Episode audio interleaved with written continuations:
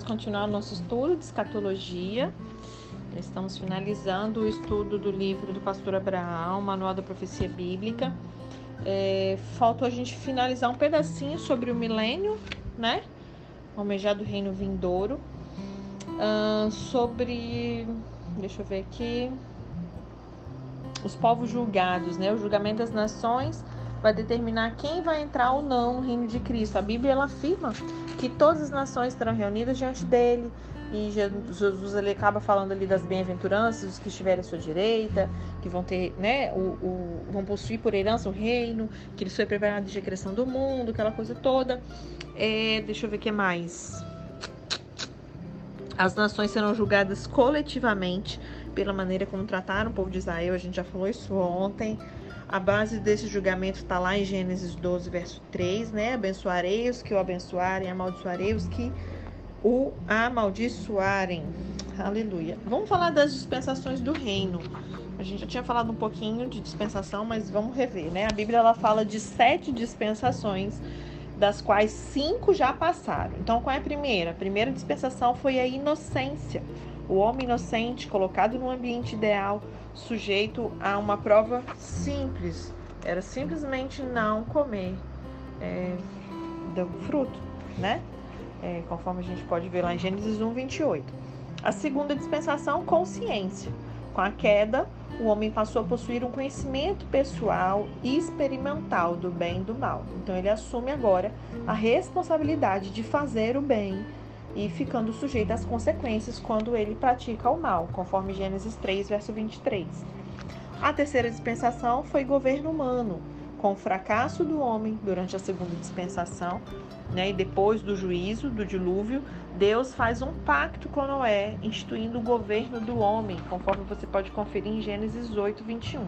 Então, assim, gente, sempre, eu acho que eu até mandei para vocês um quadrinho, né, sobre as dispensações. Sempre existia uma responsabilidade.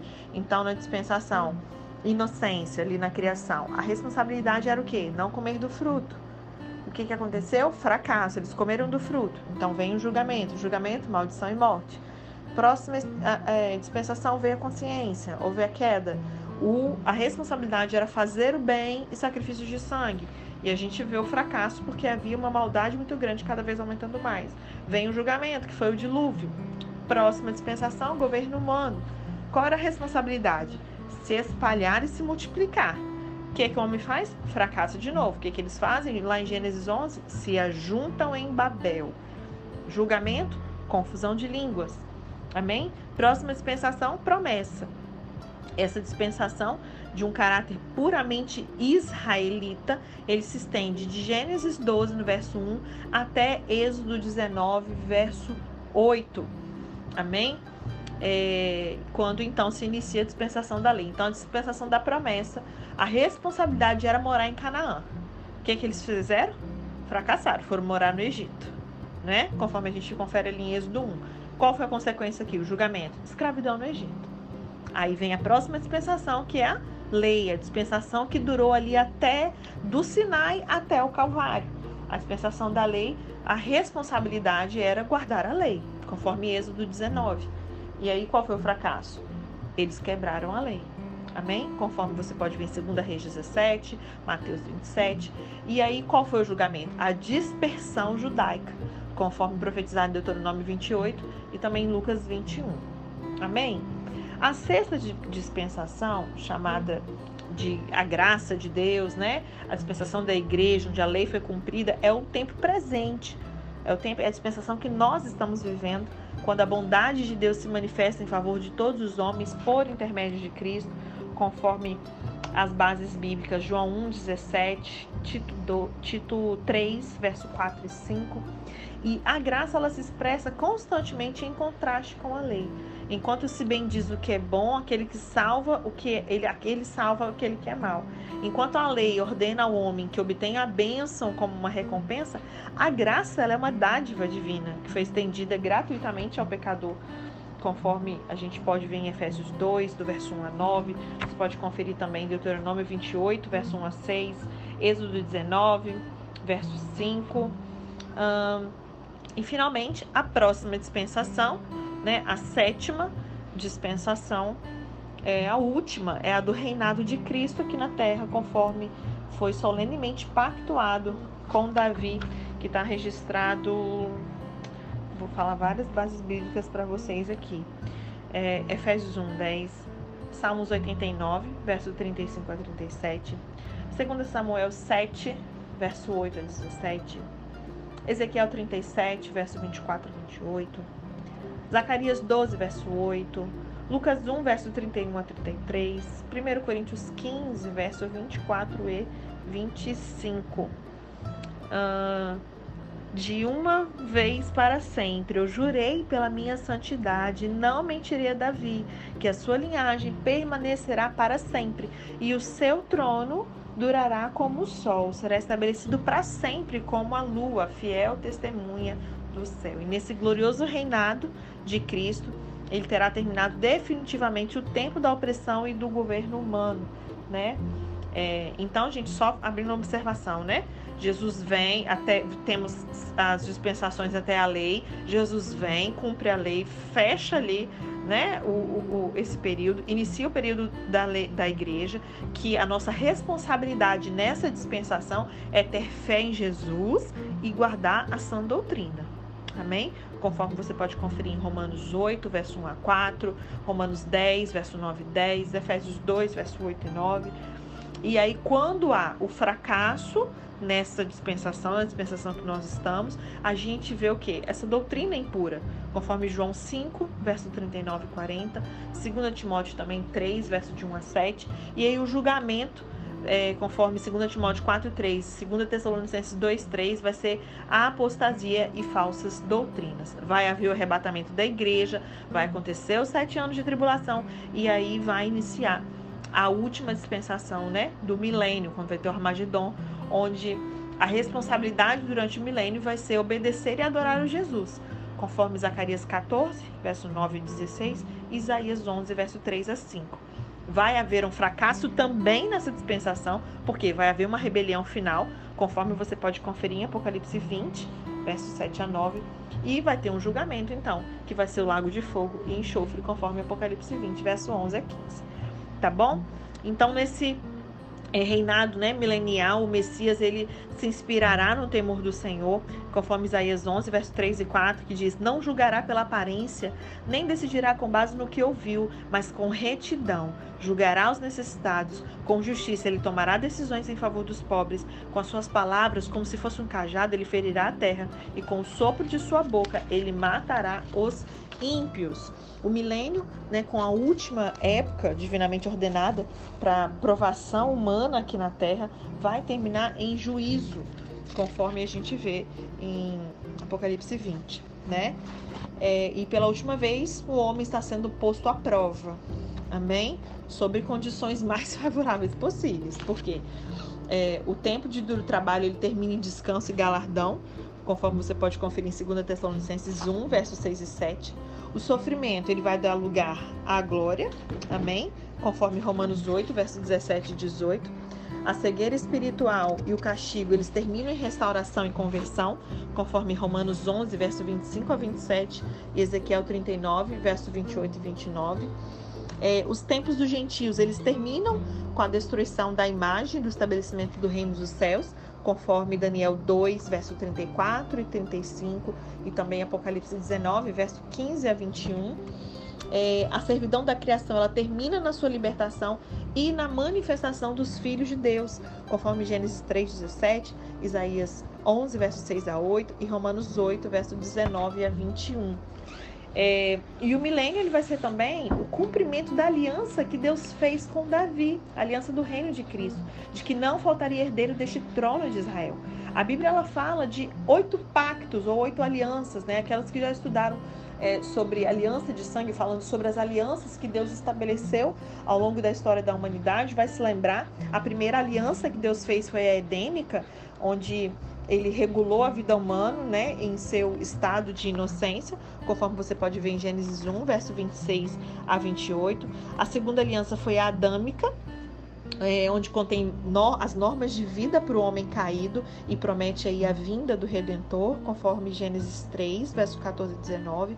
A terceira aliança que o Senhor estabeleceu foi com Noé, né? A aliança noélica, que foi o princípio do governo humano, que você pode conferir em Gênesis 9, verso 1. A próxima aliança foi com Abraão, aliança abrâmica, que estabelece a nação israelita e confirma a promessa adâmica da redenção, conforme Gênesis 15, verso 18. Então, gente, na verdade, Deus não escolheu uma nação, ele escolheu um homem e deste homem, Abraão, ele formou, ele fez nascer uma nação.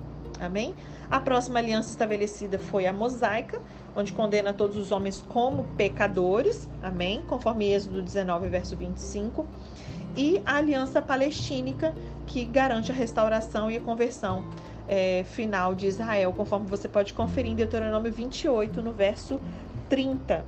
E a sétima aliança ela foi feita com Davi e estabelece a perpetuidade ali da família e do reino de Davi.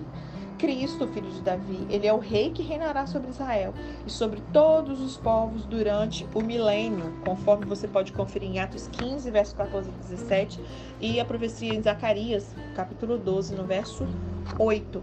E a oitava aliança, ela também é chamada de nova aliança, né? Ela está baseada o quê? No sacrifício de Cristo e garante a bênção eterna a todo aquele que crê em Jesus e que recebe ele como Salvador e Senhor da sua vida. Essa aliança, a aliança que nós estamos é o cumprimento daquele pacto feito com Abraão. É uma aliança incondicional, de caráter final e irrevogável. João 3,36 nos diz: Quem crê no Filho tem a vida eterna, já quem rejeita o Filho não verá a vida, mas a ira de Deus permanece sobre ele. É, convém salientar que a pessoa de Cristo ela é preeminente em todas as alianças. Na aliança edênica, ele é o último Adão que assume o lugar de supremacia sobre todas as coisas perdidas pelo nosso primeiro pai Adão. Na segunda aliança, ele é, entre aspas, a semente da mulher, que cumpre as condições de trabalho e de obediência impostas aos homens, conforme você pode conferir em vários textos, né? É, é, no Novo Testamento e no Antigo. No Antigo você pode ver Gênesis 3, verso 15. No Novo Testamento você pode ver 1 Coríntios 15, verso 45 a 47. Marcos 6, verso 3. João 12, verso 31. Também Gálatas 4, 4.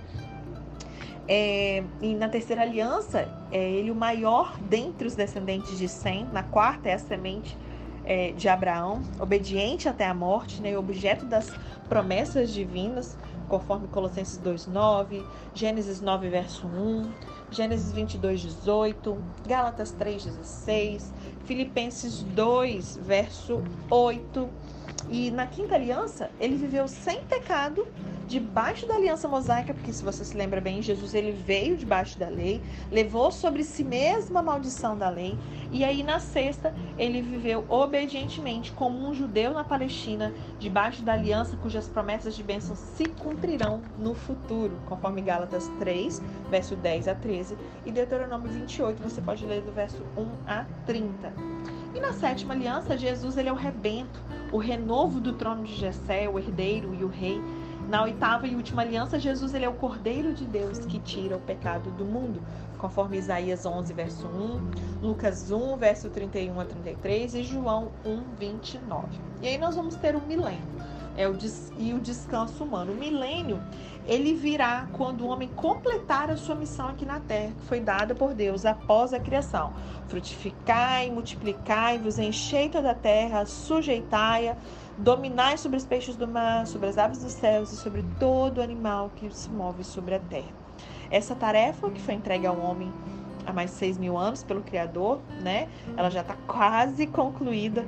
O homem ele se multiplicou, encheu a terra, é, e nos dias de Jesus a população mundial era de aproximadamente 250 milhões de pessoas.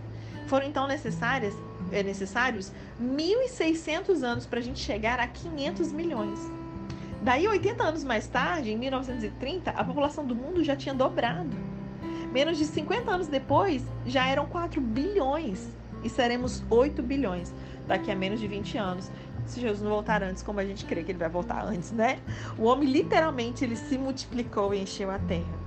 E as outras tarefas o homem só conseguiu realizá-las recentemente, como resultado desse extraordinário desenvolvimento tecnológico, né? Desde a Primeira Guerra Mundial, se multiplicaram submarinos a, a sondar as profundezas dos oceanos. Ali em 1958, pela primeira vez, uma exploração submarina ela foi realizada no Polo Norte pelos submarinos Skate e Nautilus dos Estados Unidos.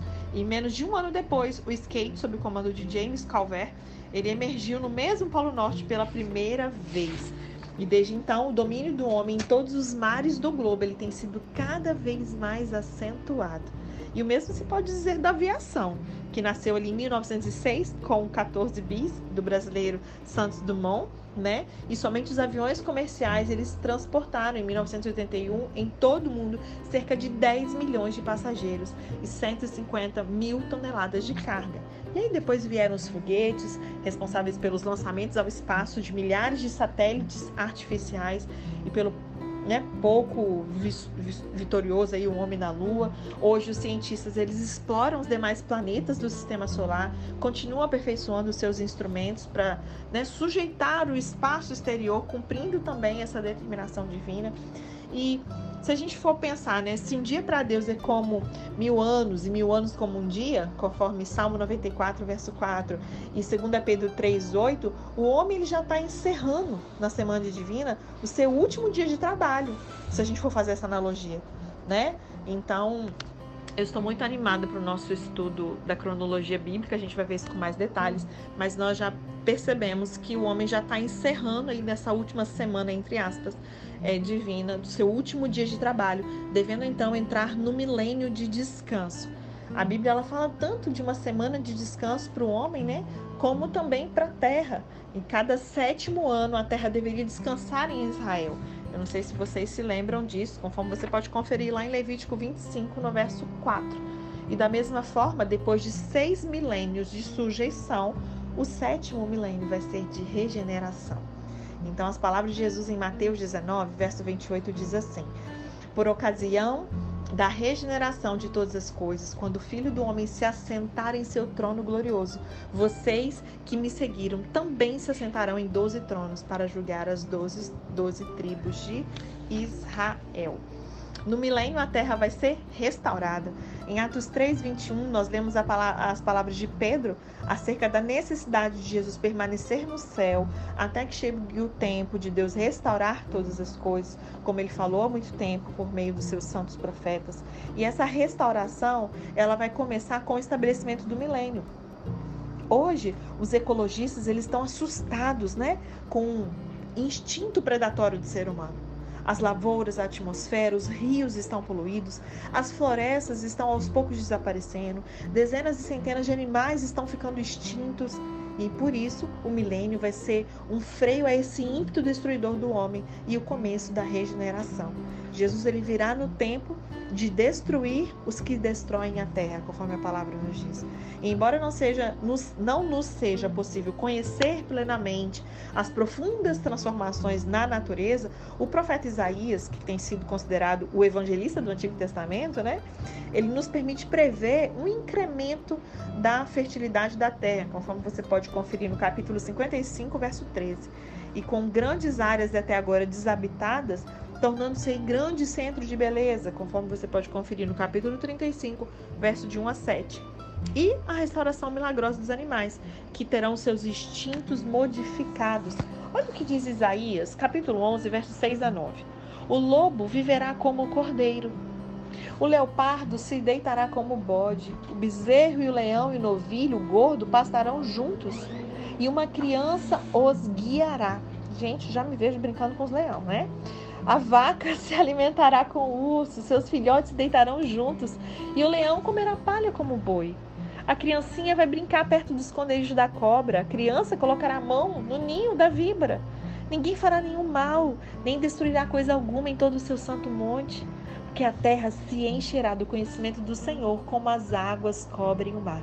Isaías ele prevê ainda também uma vida longa, muitas transformações nos astros em relação né, com a terra, conforme você pode conferir no capítulo 65 de Isaías, verso 20 a 23, e também no capítulo 30, no verso 26.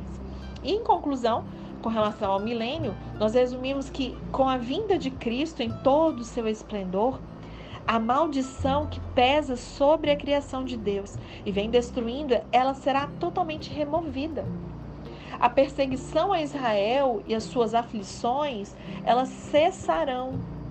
E aí, as promessas feitas a Abraão serão fielmente cumpridas. Ao instável governo do homem e ao seu inevitável fracasso, vai se seguir o governo firme daquele que é o Rei dos Reis, o Senhor dos Senhores também a confusão que hoje reina na igreja, né? Professa sua infidelidade, elas chamam pela vida, pela vinda de um libertador que não tardará, porque o Senhor Jesus vem. Amém? Aleluia, glória a Deus. Fico muito feliz. Meu Deus do céu. Como eu anseio esse grande dia. E deixa eu ver se vai dar tempo da gente finalizar. Eu acho que eu vou deixar. Vamos ler mais um pedacinho. Acho que dá pra gente falar sobre o juízo final.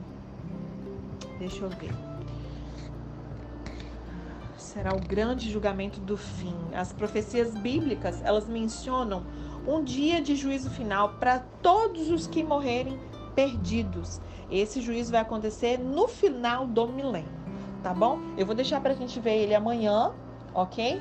Então amanhã a gente finaliza o, o livro do pastor Abraão e aí eu verifico qual vai ser o nosso andamento. Se a gente para por aqui ou se a gente continua com qual conteúdo a gente aprofunda, tá? Pode ser que a gente veja um pouquinho sobre é, Mateus, né? As parábolas, enfim, provavelmente a gente dá andamento nesse assunto de escatologia. Amém?